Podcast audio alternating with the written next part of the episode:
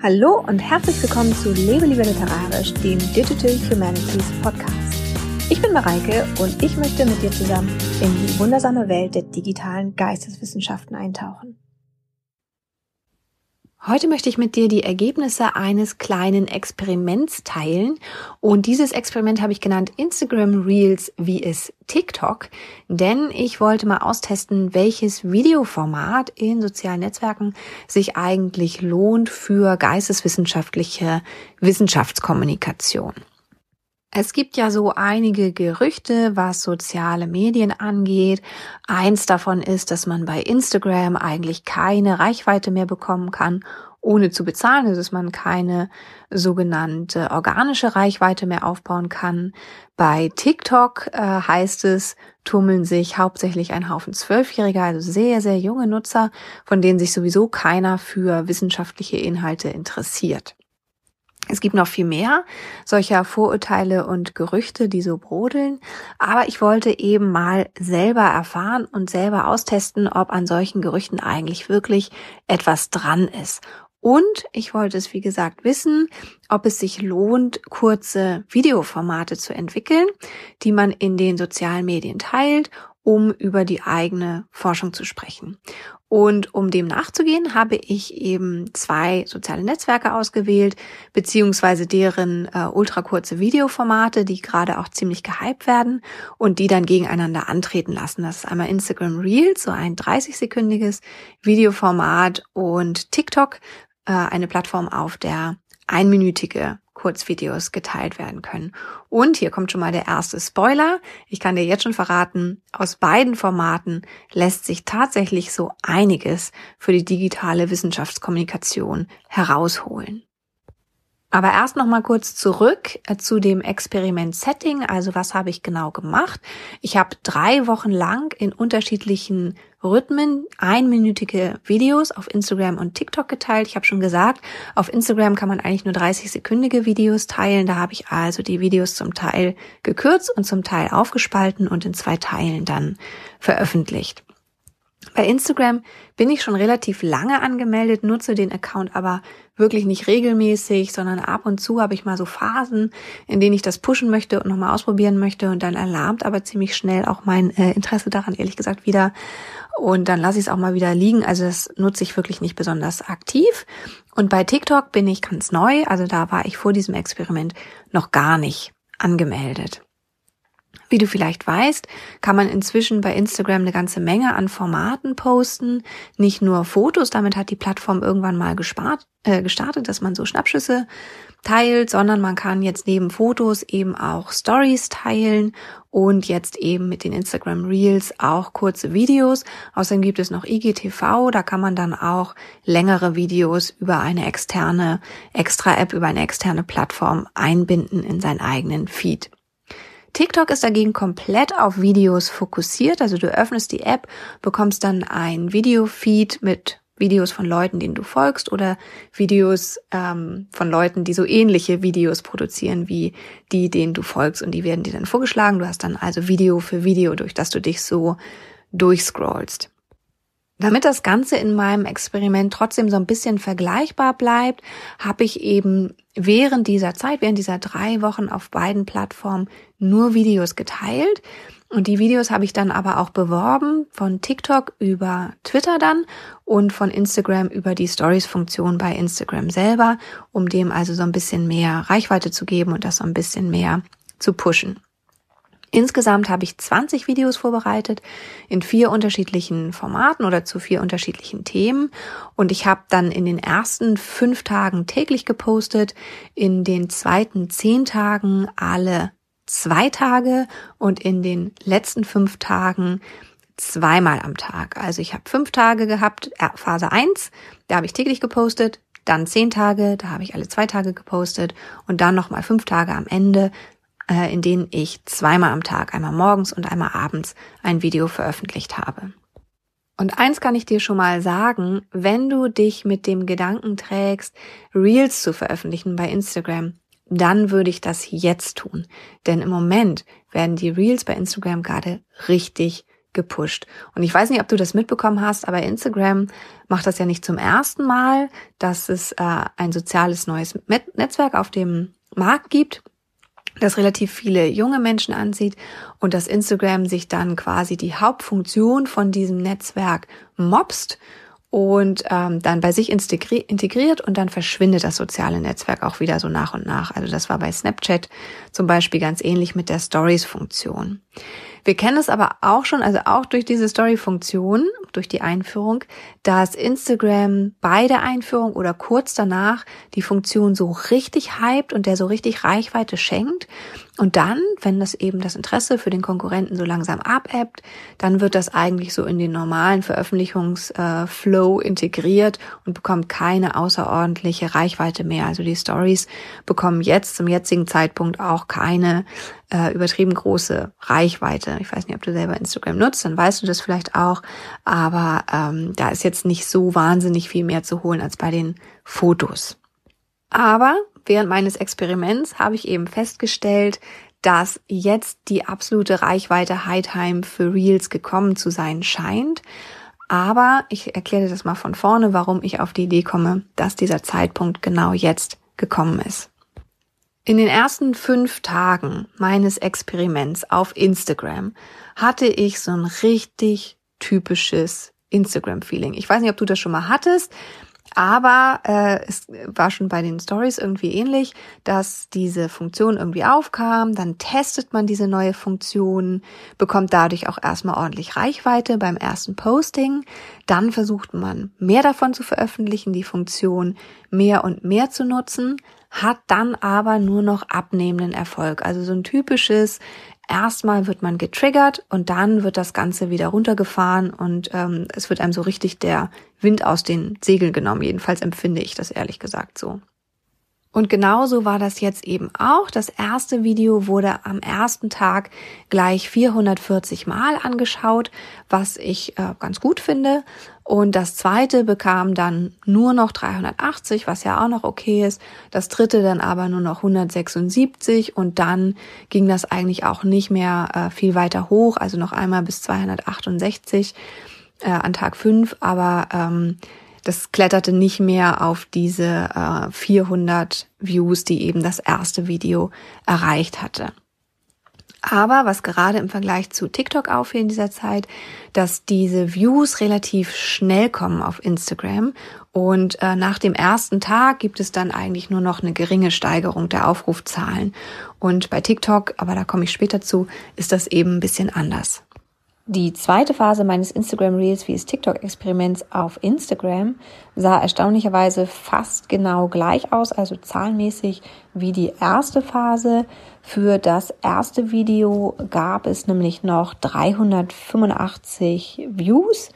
Für das vierte in dieser Phase dann nur noch 133 also jeweils am ersten Tag und dazwischen ist so ein ganz klarer äh, linearer Abwärtstrend zu beobachten. Aber dann passierte es plötzlich. Dann schraubte Instagram die Views der äh, Reels-Funktion so richtig hoch, also hat die einfach besser ausgespielt.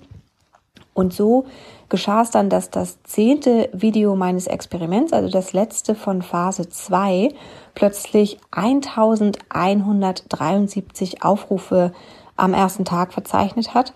Und das waren einfach mal mehr als doppelt so viel wie jedes Video zuvor eingebracht hatte. So, und dann kam ja Phase 3, eine Go Wild Phase, in der ich dann zweimal täglich gepostet habe, auch fünf Tage lang. Und das habe ich gemacht, weil es ab und zu mal so das Gerücht gibt oder ab und zu einfach mal jemand sagt, dass es besonders viel bringen würde, wenn man in sozialen Netzwerken auch besonders viel postet. Und ich wollte wissen, ob das stimmt. Und jetzt, da ich diese Phase abgeschlossen habe, kann ich dich etwas beruhigen, denn obwohl die Aufrufzahlen in der vierten Woche von meinem Experiment Instagram Reels vs TikTok insgesamt ziemlich hoch waren, wurde eigentlich bis auf eine Ausnahme immer das zuerst veröffentlichte Video wesentlich öfter angeschaut als das zweite. Also das zweite Video des Tages, das ich abends dann veröffentlicht habe, das hat eigentlich so wenig Aufrufe gehabt, trotz dieser, dieses Pushens der Reel-Funktion, dass ähm, man das auch gar nicht hätte veröffentlichen müssen. So, und insgesamt ist es jetzt ein bisschen schwierig, diese letzten Tage meines Experiments auf Instagram auszuwerten, da Instagram ja ganz offensichtlich ähm, mit der Umstellung äh, auf ein stärkeres Ausspielen der, der Reels gesetzt hat. Und damit hat es mir natürlich einen gehörigen Strich durch die Rechnung gemacht. Also das war kein Einzelfall, dass dieses eine Video da auf über 1000 Views gestiegen ist. Das ist nicht irgendwie viral gegangen oder so, sondern ähm, das hat sich fortgesetzt, auch in der letzten Phase, dass einige Videos über 1000 Mal ausgespielt wurden, andere fast 1000 Mal. Also dass ähm, da einfach sehr hohe Viewzahlen zustande kommen. Das hat sich da eben weiter durchgezogen, aber eben immer nur bei dem zuerst am Tag veröffentlichten Video und dann nicht mehr bei dem zweiten. Und so würde ich sagen, wenn Instagram Reels, dann jetzt, dann mach das jetzt, denn jetzt werden die gerade gut ausgespielt und du kannst dabei auch ein bisschen entspannt rangehen, weil du gar nicht zweimal täglich posten musst, eigentlich auch nicht täglich posten musst, sondern alle zwei Tage ein Video reicht vollkommen. Kommen wir also zu TikTok und ich muss auch ganz offen hier sagen, dass es noch nicht lange her ist, dass TikTok mir wirklich nicht mehr als ein müdes Lächeln entlockt hat und ich dachte, diese Plattform wird sich nie zu etwas mausern, was man für die digitale Wissenschaftskommunikation nutzen könnte. Aber TikTok ist auch einer der großen Corona-Gewinner. Die Nutzerzahlen sind durch die äh, Corona-Maßnahmen extrem gestiegen. Dadurch, dass die Leute viel zu Hause waren, haben sie eben viele Videos produziert. Und es gibt da jetzt sehr viel mehr neue Nutzer und es gibt da auch mehr und mehr akademische Nutzer, also auch geisteswissenschaftliche Nutzerinnen und Nutzer, wenn auch noch nicht so viele, aber ähm, zwei tolle Beispiele habe ich natürlich mitgebracht. Das ist einmal äh, der Account von der Medienwissenschaftlerin Judith Ackermann. Sie heißt auf TikTok die Professorin und gibt eben Studientipps und ähm, ja, sagt auch, was wissenschaftliches Arbeiten ist und blick, gibt so Einblicke in die Forschung. Und dann gibt es noch den Politikwissenschaftler Robert Leppenis, der auch ähm, forschungsbezogene Videos auf TikTok teilt. Und da ich eben diesen Eindruck hatte, dass jetzt auch nach und nach sich so die geisteswissenschaftlichen Forschenden dorthin bewegen, war es für mich höchste Zeit, auch einmal selber zu testen, was dieses so als jung und hip geltende soziale Medien, Medium eigentlich so kann und was man da für seine eigene Wissenschaftskommunikation eben auch so rausholen kann. Gleiches Experimentsetting natürlich wie bei Instagram. Ich habe in den ersten fünf Tagen auch hier täglich gepostet und dabei tatsächlich festgestellt, dass es möglich ist, mit TikTok von 0 auf 100 zu starten. Mein erstes Video wurde nämlich noch so gut wie gar nicht angesehen, also da hatte ich dann schlappe 20 Views an Tag 2 und ähm, jetzt noch kurz dazu, ich habe das ja schon angedeutet, ich werte jetzt hier bei diesem TikTok-Experiment immer den Tag 2 aus, weil bei TikTok die Views einfach später kommen. Also die Videos werden erst noch getestet auf Plagiate. Dann dauert das ein bisschen, bis die auch angeschaut und ausgespielt werden. Und nach 48 Stunden ist dann meistens so der Höchststand erreicht quasi. Dann kommen noch so ein paar Views hinzu, aber nicht mehr besonders viel. Und ja, wie gesagt, das erste Video wurde nur rund 20 Mal an Tag zwei dann aufgerufen oder bis zu Tag zwei. Und das zweite schaffte es dann schon gleich auf 357 Views nach 48 Stunden. Und zu diesem Zeitpunkt, das ist ja auch mal ganz interessant zu wissen, hatte ich auf der Plattform gerade mal neun Follower. Und um das nochmal zu wiederholen, es waren 357 Views. Bei neun Followern sind das natürlich äh, eine Vielzahl der Leute, die da erreicht werden konnten, von denen, die, die mir folgen. Also es sind natürlich viel, viel mehr als die, die mir folgen.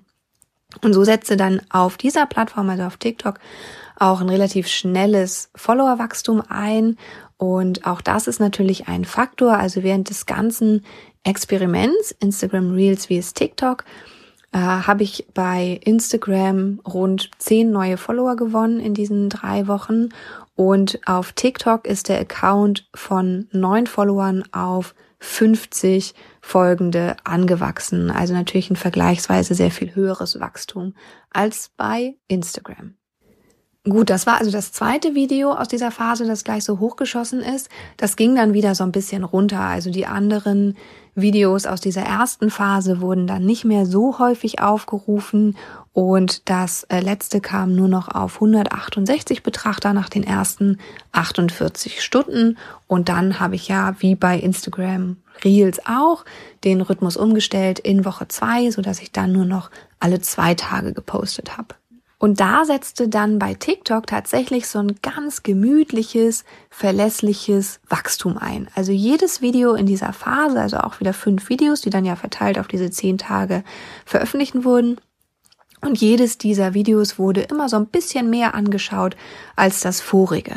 Und das letzte Video in dieser Phase bekam dann sogar schon 392 Aufrufe am Tag, also fast 400 Views. Und wenn du dich erinnerst, bei Instagram hatte ja äh, das erste Video aus Phase 1 und das erste Video aus Phase 2 auch jeweils so um die 400 Views bekommen und dann nahm das ja ab, also bevor jetzt ähm, das eingesetzt hat, dass Instagram die Reels so gepusht hat.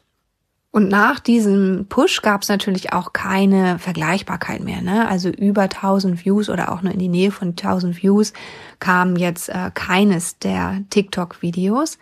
Aber für die kurze Zeit, die ich das Netzwerk bedient habe, also ich habe ja tatsächlich erst mit diesem Experiment dort angefangen, fand ich das, was ich da erreicht habe, eigentlich schon ganz ordentlich, auch wenn es jetzt nicht irgendwie den sofortigen Fame oder irgendwie sowas bedeutet. Aber auch hier bin ich danach natürlich in diese Go Wild Phase gegangen, in der ich zweimal täglich gepostet habe. Denn äh, gerade auf TikTok gibt es auch manchmal werden da auch so Videos veröffentlicht mit Tipps für TikTok. Und da ist der Subtext eigentlich immer mehr, mehr, mehr. Man muss mehr veröffentlichen, um mehr ausgespielt zu werden und mehr Follower zu bekommen. Aber ich kann dem nur entgegenhalten von wegen. Ich war nämlich total überrascht, als ich entdeckt habe, dass ähm, auf TikTok eigentlich ebenso wenig wie auf Instagram funktioniert, einfach nur immer mehr rauszuhauen. Ähm, und das ist eigentlich sogar auf TikTok noch extremer.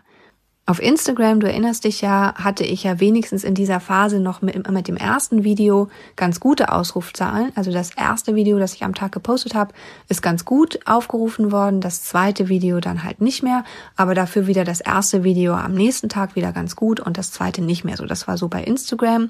Hier bei TikTok war es so, dass jedes Video kontinuierlich schlechter aufgerufen wurde als das vorige. Also es war so ein richtiger äh, Trend, der da ähm, ziemlich äh, steil nach unten ging. Und die Spanne ist ungefähr diese hier. Also das erste Video dieser Phase bekam noch 410 Aufrufe in den ersten 48 Stunden und das letzte dann nur noch 85. Also noch nicht mal 100 Aufrufe nach 48 Stunden. Und ich hätte ja ehrlich gesagt nie gedacht, dass das passiert, dass ich nach diesem Experiment tatsächlich zu einer klaren äh, Einschätzung komme, was so einen Veröffentlichungsrhythmus auf TikTok oder Instagram angeht. Aber ich finde diese Zahlen eigentlich relativ eindeutig und für mich zeigen sie eben, dass es am meisten bringt, alle zwei Tage ein Video zu veröffentlichen und sich nicht von irgendwelchen Stimmen stressen zu lassen, die einem von irgendwoher zuflüstern, dass man immer mehr und immer mehr veröffentlichen muss. Und wenn du dir das Ganze grafisch nochmal anschauen willst, äh, geh nochmal rüber zu meinem Blog auf lebelieberliterarisch.de. Da gibt es wie gewohnt den Artikel zur Folge, wo ich alles nochmal aufschreibe, was ich auch hier äh, sage, damit du es nochmal nachlesen kannst. Und da habe ich eben auch Grafiken erstellt von den Zugriffszahlen, von den Aufrufzahlen auf Instagram und TikTok. Und die kannst du dir da natürlich auch nochmal anschauen. Verlinke ich dir auch in den Show Notes.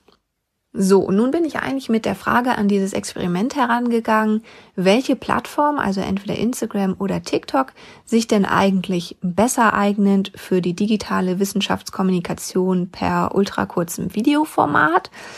Aber was das angeht, war das Experiment leider eher ein Flop denn es gab für mich eigentlich keinen eindeutigen Sieger. Und das liegt natürlich zum Teil auch daran, dass Instagram einfach angefangen hat, seine Reels so sehr zu pushen zwischendrin. Denn man weiß nicht genau, wie lange das noch der Fall ist. Also im Moment werden die unheimlich gut ausgespielt, aber wer weiß schon, ob das so bleibt.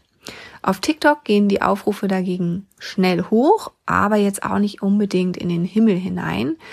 Also es ist doch eher irgendwie so ein langsames und gemächliches Wachstum. Und dann kommt natürlich hinzu, das habe ich bisher noch gar nicht erwähnt, dass man bei beiden Netzwerken natürlich auch noch moralische Bedenken haben kann, wenn man sich fragt, ob man hier nun äh, seine Wissenschaftskommunikation betreiben möchte oder nicht und ob man diese Netzwerke durch seine Nutzung eigentlich unterstützen möchte oder nicht.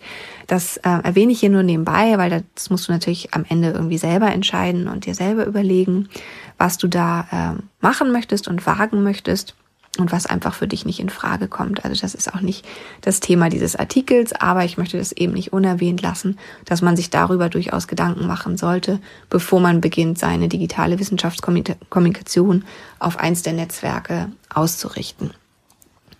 Und ich kann mir vorstellen, dass bei dem ganzen Thema aber noch eine weitere Frage so in deinem Hinterkopf dröhnt, vielleicht schon seit geraumer Zeit.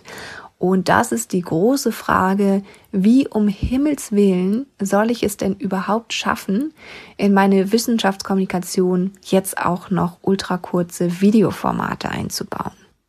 Nun, und auch dazu habe ich so ein paar Beobachtungen gemacht während meines Experiments, denn ich habe natürlich nicht nur die Zahlen im Blick behalten, sondern auch noch so ein paar andere Dinge entdeckt, einfach bei der Nutzung der beiden Medien in diesen drei Wochen. Und ich habe auch so ein bisschen ausgetestet. In den äh, drei Wochen habe ich vier Themenformate entwickelt und ausprobiert und auch so ein bisschen unterschiedliche äh, Erstellungsarten ausgetestet. Also es gab einmal Videos zum Thema Digital Humanities allgemein. Dann gab es Videos, in denen ich Schriftstellerinnen kurz vorgestellt habe, indem ich drei Fakten über sie äh, benannt habe. Und dann gab es Videos mit Tipps über das geisteswissenschaftliche Podcasten. Und dann gab es noch Videos mit Fallstudien zur Genderverteilung in Klassikern, also in literarischen Klassikern.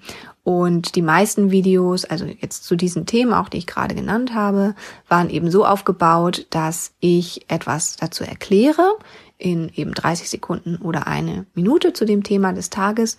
Es gab aber auch ein paar Videos, die so ein bisschen experimenteller waren, wo ich eher so kurze Szenen gefilmt habe, die dann mit Musik unterlegt und dann letztendlich äh, Beschriftung noch dazu eingefügt habe, so dass die ohne äh, Erklären oder Sprache oder irgendwie so funktionieren und dass die eben so ein bisschen anders sind vom Format her. Und dann war es so, dass auf Instagram diese äh, etwas anders formatigen Videos ganz gut funktioniert haben, die nicht über den eigenen Ton, also das eigene Erklären in erster Linie funktionieren, sondern eben mit Musik unterlegt sind und dann durch die Beschriftung noch ein bisschen Text transportieren. Das war eben auf Instagram am beliebtesten. Auf TikTok waren die zweitbeliebtesten Videos die, in denen ich Autorinnen kurz vorgestellt habe. Und am allerbesten hat hier das Format funktioniert, in dem ich die kurzen Fallstudien zur Genderverteilung in Klassikern geteilt habe. Was vielleicht auch daran lag, dass das ein Format ist, bei dem ich immer am Ende dazu aufrufe, eben eigene Lieblingsklassiker vorzuschlagen, die ich dann in weiteren Videos betrachten kann. Also so ein bisschen so ein Mitmachformat. Das hat hier eben unheimlich gut funktioniert, weil man dann auch äh, nicht nur Aufrufzahlen hat, sondern auch mit anderen Nutzern in Kontakt tritt. Und das ist natürlich auch was, was bei Wissenschaftskommunikation ganz wunderbar ist. Warum rede ich an dieser Stelle noch über Formate? Weil es ein riesengroßer Vorteil ist, wenn du ein oder höchstens zwei Formate entwickelst, und die dann auch beibehältst. Warum ist das so wichtig? Weil du, wenn du da einmal eine Routine entwickelt hast, für ein Format relativ schnell produzieren kannst. Da kannst du auch ein paar Videos am Stück produzieren und dann hast du erstmal was, was du nach und nach raushauen kannst. Du denkst vielleicht, na gut, aber das ist doch total langweilig für meine Zuschauer, wenn sie dann immer nur das eine sehen, aber du darfst ja nicht vergessen, dass deine Zuschauer einen Feed haben und die haben ja mehrere Leute abonniert und wenn sie durch den Feed scrollen, dann ist dein Format ja nur eines von vielen. Also die bekommen schon genug Abwechslung. Und wenn du dann eben ein festes Format hast, dann bist du im Gegenteil eher so ein Ruhepol in diesem sehr unruhigen Feed. Dann bist du immer so eine Größe, bei der die Leute wissen, was sie bekommen und bei dem sie so ein bisschen ähm, ja, Ruhe und Verlässlichkeit finden können. Und das funktioniert eben ganz gut. Also gerade bei TikTok, wo man ja wirklich, wo die App ja wirklich darauf fokussiert ist, nur diesen abwechslungsreichen persönlichen Videofeed angeboten zu bekommen, wenn man die App öffnet. Und da ist es eben schön, wenn man dann äh, vertraute Formate entdeckt, bei denen man ja einfach weiß, worauf man sich einlässt, wenn man das Video komplett anschaut. Und darum würde ich dir eben hier Mut machen wollen, ruhig etwas eintönig in deinem Video-Posting-Verhalten zu sein, weil das eben äh, so ein Wieder Wiedererkennungseffekt letztendlich für deine Follower auch bedeutet. Und darum würde ich dir eben sagen, probier am Anfang ruhig ein bisschen was aus, experimentier so ein bisschen rum, aber entscheide dich dann relativ schnell für ein oder zwei Formate, wähle am besten auch ein Netzwerk auf, aus, äh, für das du das Format dann entwickelst und perfektionierst.